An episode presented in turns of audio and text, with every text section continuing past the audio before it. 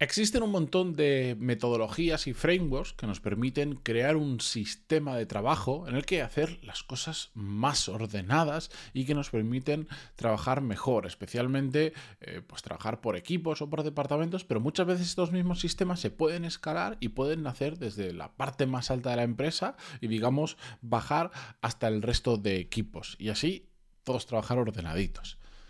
Eso está muy bien, pero en mi experiencia esto solo funciona cuando la empresa o el proyecto está en una etapa de madurez necesaria donde no hay igual tanto una capa de innovación y de aprendizaje, sino hay una capa de esto ya funciona muy bien, solo tenemos que repetirlo, repetirlo con pequeñas mejoras, pero no reinventar la rueda constantemente. Ahí sí funciona muy bien. Hoy vamos a ver qué pasa cuando intentamos aplicar este tipo de modelos y frameworks que pueden estar muy bien, pero eh, en empresas que no están en esa etapa, en empresas que no funcionan con, esa, con, con, ese orden y esos procesos. Lo vamos a ver en el episodio 1388. Yo soy Matías Pantalón y esto es Desarrollo Profesional, el podcast donde hablamos sobre todas las técnicas, habilidades, estrategias y trucos necesarios para mejorar cada día en nuestro trabajo. Bien, eh, evidentemente todo lo que os voy a contar hoy mm, es desde mi experiencia y estoy seguro, seguro, seguro que hay más de uno que va a escuchar lo que voy a decir hoy y va a decir, ah, pues en mi caso es así, pero tenemos esto, esto es mm, perfecto. Me encantará conocerlo porque de verdad llevo mucho tiempo tratando de entender cómo podemos ser capaces de, en una empresa o un proyecto donde estás en una etapa mucho más inicial, o por lo menos no tiene por qué ser inicial necesariamente, pero una etapa de descubrimiento, de aprendizaje, donde el 100% de lo que estás haciendo o el 90% de lo que estás haciendo es prácticamente nuevo, ¿cómo puedes utilizar un modelo, un framework, llamarlo como queráis, para poder trabajar mejor. Al final, a mí me da igual si es ordenado o desordenado el trabajo. Realmente no tiene relevancia. Es cómo puedo trabajar mejor. Lo que pasa es que en el desorden sabemos que es mucho más incómodo trabajar y surgen normalmente muchas más ineficiencias, aunque la realidad es que a veces no hay otra alternativa. Hace no mucho, este episodio viene porque hace no mucho estaba en una situación donde una persona, em, por diferentes motivos, le estaba tratando de explicar a una persona más cómo funcionaba mi trabajo exactamente, lo que, lo que estábamos haciendo como equipo, un equipo de unas 15 personas. Y esta persona me decía, modelízame para que yo lo entienda cómo es la creación de un producto. Un producto de lo que yo hago de un programa formativo, por ejemplo. Yo le decía, bueno, espera. Yo no sé, hay determinadas cosas que más o menos se pueden repetir lo que pasa es que estamos experimentando con productos. Tenemos, o sea, tú lo puedes ver todo como un curso de, o un programa, o un máster de, pero la realidad es que la metodología, la forma de transmitir el conocimiento, de grabar, de, de trabajar con profesores externos o internos, cambia tanto que no te lo puedo modelizar. O te podría sacar no digo tantos modelos eh, como programas, eh, pero prácticamente casi. Y esta persona le explotaba, decía, no, no, tiene que haber un... Le explotaba la cabeza, decía, tiene que haber un modelo, un modelo estándar para todos que permita que el proceso sea repetible. Y yo le decía, te compro la idea y el concepto, pero esto no es así. Porque, por ejemplo, estamos probando, experimentando con este modelo, con, esta, con este tipo de programas donde de repente la forma de hacerlo ha cambiado completamente, la velocidad de ejecución, hasta las habilidades que necesita la persona que lidera ese programa han cambiado. Entonces, ¿cómo te lo voy a modelizar si no tiene nada que ver con lo que estábamos haciendo hace un mes? Bueno, pues esta persona no lo entendía, no lo entendía y no lo entendía. Él estaba RQR con modelizar y yo estaba RQR con no va a servir de nada modelizarlo porque te voy a hacer casi tantos modelos como programas y por lo tanto, ¿de qué sirve? De nada. Sobre todo por mi defensa era, si por poder hacerlo podemos hacer el ejercicio, pero es que no nos va a aportar absolutamente nada. Estuvimos RQR discutiendo con el tema, al final mm, la conclusión a la que llegué es que, bueno, es entendible que él defienda esa postura porque esta persona pues viene de una empresa con una madurez muy diferente a la empresa en la que yo trabajo. Y por lo tanto, viene de un ecosistema donde simplemente se trata de repetir cosas, de, de hecho, donde los procesos facilitan que la gente trabaje, que facilita que la gente sea más eficiente, eficaz, lo que sea. Los modelar el trabajo de la gente, el trabajar sobre un framework o, un sistema muy concreto puede aportar mucho valor. Después puede tener determinadas inconvenientes también, pero eso es harina de otro costal para otro episodio. Pero puede aportar mucho valor. En cambio, si intentas aplicar exactamente el mismo modelo en otro tipo de trabajo diferente, como por ejemplo el mío, simplemente no va a funcionar. Entonces, en mi experiencia, hay que, hay que saber separarse de, de lo que uno hace en un sitio cuando se va a otro, por ejemplo, o cuando... Imaginaros que esta es una situación que a mucha gente le pasa. Eh, te cambias de empresa y, bueno, pasas de trabajar en una empresa que funcionaba bajo una metodología una forma de trabajar, con una cultura, con un estado de madurez, un tipo de negocio que no tiene nada que ver con la que te vas. Entonces tenemos que tener esa capacidad de saber entender, saber leer la situación. Esto también da para otro episodio, ya algún día os explicaré.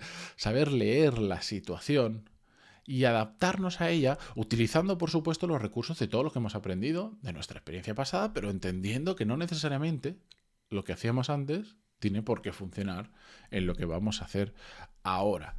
Si no, el emperrarse en trabajar con sistemas de trabajo rígidos, en un ambiente, en una cultura, en una fase de empresa donde no hay donde, donde no hay una estabilidad, donde no hay una un negocio súper establecido que simplemente es casi darle un botón y sigue ganando dinero, sigue ganando dinero, pero tiene que haber alguien dándole al botón, no tiene sentido. Entonces, mi recomendación, si estáis trabajando en una empresa que podríamos definir como desordenada o caótica, y no estoy aquí aplicando ningún peyorativo en mis palabras, porque vosotros como os cuento un, ejemplo, yo creo que lo he contado alguna vez en el podcast. Conocí una persona que trabajó en Airbnb, apenas Airbnb eh, se, se, mudó, digamos, se expandió a Europa. Y no me acuerdo si estaban en, en, Dublín o en Berlín, siempre me equivoco, no tiene nada que ver una con la otra, pero bueno, me imagino que en Dublín, por tema de impuestos. Y trabajó en las oficinas de Dublín. Y esta chica me acuerdo que me decía, es puro caos puro caos. Eh, ella me decía, no entiendo cómo esta empresa puede funcionar bien. Es tan caótica. Dice que yo podría no ir nunca a trabajar, podría no hacer nada y nadie se enteraría. Tú podrías ir, me decía, tú podrías ir a la oficina. Podrías estar en la oficina, podrías convivir, sentarte con un ordenador y ponerte a trabajar y nadie se enteraría que ni siquiera trabajas en, en la empresa, en Airbnb. Y a mí esto me llamó muchísimo la atención. Pero claro, una empresa en la que probablemente está creciendo, no sé, Airbnb, sigo el caso, imagínate, de, de tener 5.000 empleados en Estados Unidos, de repente expandirse por Europa y estar contratando 300 empleados al mes y abriendo un montón de países a la vez y haciendo un montón de cosas, ¿crees que va a estar ordenado? Ni de coña ni de coña. Una empresa donde, donde yo trabajo, donde estamos aprendiendo constantemente, donde estamos obsesionados, es decir, ahora estamos lanzando bootcamps de, temas de código y, cosas más técnicas, y nuestra obsesión es lo que lance, la ambición a medio y largo plazo es convertirlo en el mejor, lo que sea, del mundo. Esa es la ambición. Venga, entonces, no puedo replicar nada. Porque si replico el modelo que hacen otros, voy a tener el mismo programa que otros y voy muy rápido y estoy aprendiendo del proceso, de cómo se lanza ese tipo de formación. Entonces, yo trabajo en un entorno caótico, pero caótico no porque queramos que sea caótico, sino porque la velocidad a la que vamos y el estar aprendiendo prácticamente día a día de cero todo lo que estamos haciendo, muchas cosas, genera un ambiente donde si tratas de introducir un modelo, un sistema de trabajo que regule todo mucho, no funciona porque a la tercera, no digo al tercer día, a la tercera hora ese modelo está haciendo aguas porque lo que te hace es retenerte, retenerte y hacer que vayas mucho más lento. ¿Es la forma más eficiente de trabajar? No, pero sí es la más eficaz. Es la que te permite avanzar mucho y es la que te permite sobre todo aprender mucho del proceso. Entonces, mi recomendación, si estáis trabajando, he vuelto, eh, la situación la debería explicar más para que lo entendierais bien, pero mi recomendación, si estáis trabajando en entornos desordenados, porque la naturaleza del proyecto, el momento, lo requiere, es, la primera de todos, que sé que esto os va a sonar raros, pero es aprender a abrazar el caos. Hay mucha gente que este tipo de situaciones le resulta extraordinariamente incómodas, que si no hay, el otro día entrevistaba a un candidato para unirse al equipo y, la palabra que más repitió en la entrevista, que la puede haber dicho siete, ocho veces, era, mm, era proceso, procesos, procesos.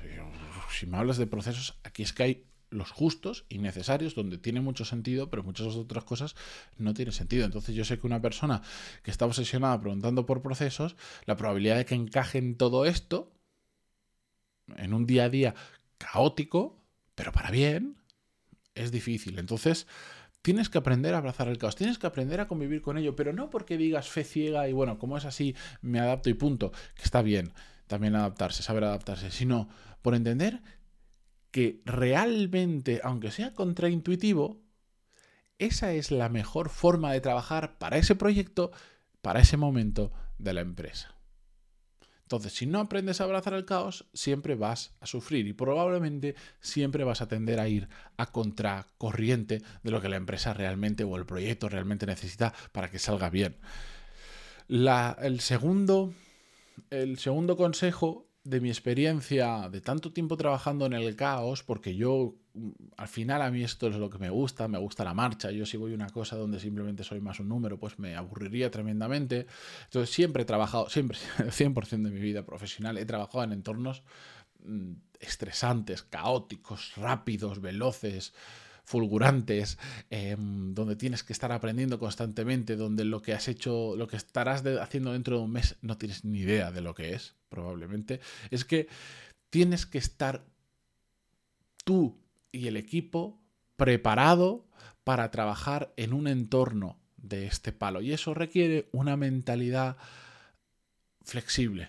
Requiere mm, todo lo que os he comentado. Saber entender la situación y decir, vamos a por ello. Me da igual. Es la, es la forma ideal que yo... Da igual, a por ello. Vamos a por ello. Eso es extraordinariamente mental, eh, fundamental, perdón, esa mentalidad de voy a por ello y me adapto, porque sé, porque entiendo el por qué funciona así y de verdad creo que es la mejor solución.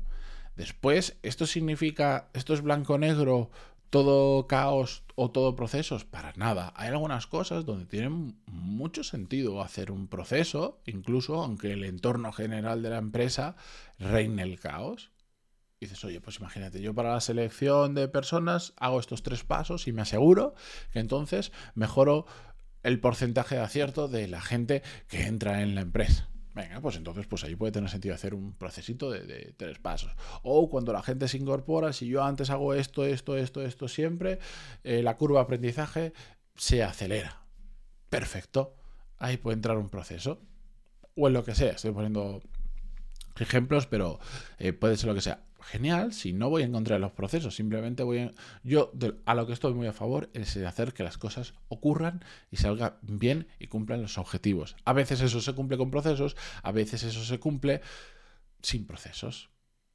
Que después a medida que vas avanzando, vas descubriendo, vas empezando a repetir proyectos, vas aprendiendo por el camino, te vas dando cuenta de que empiezan a aparecer nuevas oportunidades donde dices, oye, el proceso para hacer esto, he descubierto que puede ser, porque como lo estoy haciendo constantemente y tiene sentido, oye, pues poco a poco vas a introduciendo formas de trabajar, sistemas, modelos, procesos, donde haga falta, sin volverte loco, pero porque de repente ahí en ese área tiene sentido. Y el resto seguirá siendo caótico y requerirá flexibilidad mental de todas las personas del equipo para llevarlo a cabo. ¿De acuerdo? Y simplemente eso, hay muchos matices que me he dejado por el camino para que esto se entienda bien, pero vamos por el minuto, casi 15. Em, Si queréis que hablemos más de esto, porque además me consta de que una de las cosas de las que la gente sufre principalmente es trabajar en entornos de alta incertidumbre. Vamos a llamarle caóticos, pero queda más bonito de alta incertidumbre. Eh, porque me lo decís, me lo decís por email y sé que es algo que duele y lo sé perfectamente. Lo que pasa es que yo al final me he acostumbrado a ello. Entonces es como, estoy acostumbrado a echar en el barro. No me digas que a mí no me parece difícil. Si estoy todo el día de barro hasta, hasta las cejas, ¿cómo va a ser difícil? Si está guay y todo, hasta me divierto. Si queréis que hablemos más sobre este tema de gestión de proyectos, gestión de personas, de tiempos, de cosas sobre eh, en entornos complicados, en entornos difíciles, en entornos caóticos, yo sin problema encantadísimo porque ahí tengo material para, para, para aburriros realmente. Es mi día a día, además. Así que nada, em, me podéis enviar feedback en pantaloni.es barra contactar. Encantadísimo de estar un día más aquí. Yo ahora directamente voy a grabar el de mañana, no se lo digáis a nadie. y nos vemos en el siguiente episodio. Adiós.